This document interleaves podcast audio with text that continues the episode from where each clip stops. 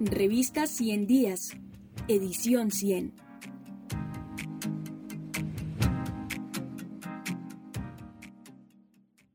Frontera y conflicto armado. Una mirada desde las mujeres del Catatumbo. Por Alba Lustrigos y Juan Batero. Las dinámicas de violencia de género en el Catatumbo se han transformado por las medidas de aislamiento, limitando el seguimiento a los derechos de las mujeres, la trata de personas, el tráfico de migrantes y, particularmente, la explotación sexual, que se asocian a su carácter fronterizo y a la influencia de grupos armados ilegales.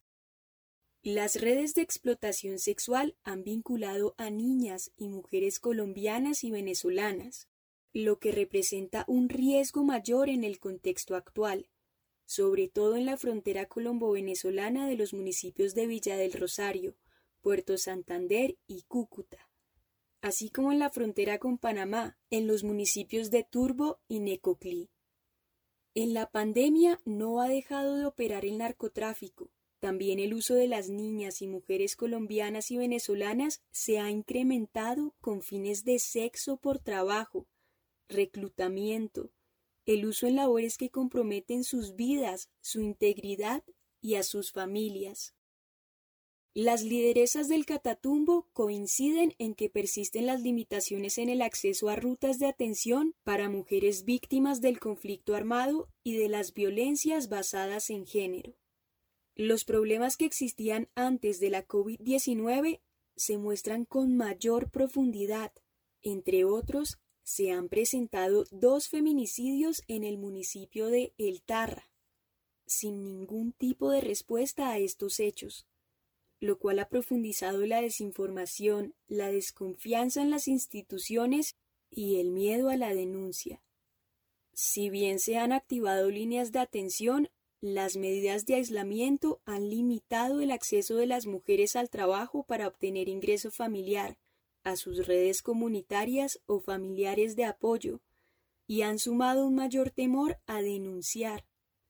Las radios comunitarias y redes sociales han facilitado la visibilización de casos para prevenir estas violencias y difundir información. En cuanto a los efectos que la COVID-19 ha generado para las mujeres en la región del Catatumbo, sobresalen desigualdades en el reconocimiento de sus derechos, hasta ahora, se ha evidenciado que las mujeres son las más golpeadas por el incremento en las labores de cuidado, violencias basadas en género y barreras de acceso a la justicia, educación, salud sexual y reproductiva. También están siendo particularmente afectadas en términos de su generación de ingresos. Las mujeres víctimas de violencia perciben en las lideresas un puente confiable para su protección y para acceder a canales institucionales de denuncia. En esto resulta clave la articulación entre las entidades públicas que componen la ruta de atención y los procesos organizativos de mujeres, como lo es Red de Mujeres Comunitarias del Catatumbo.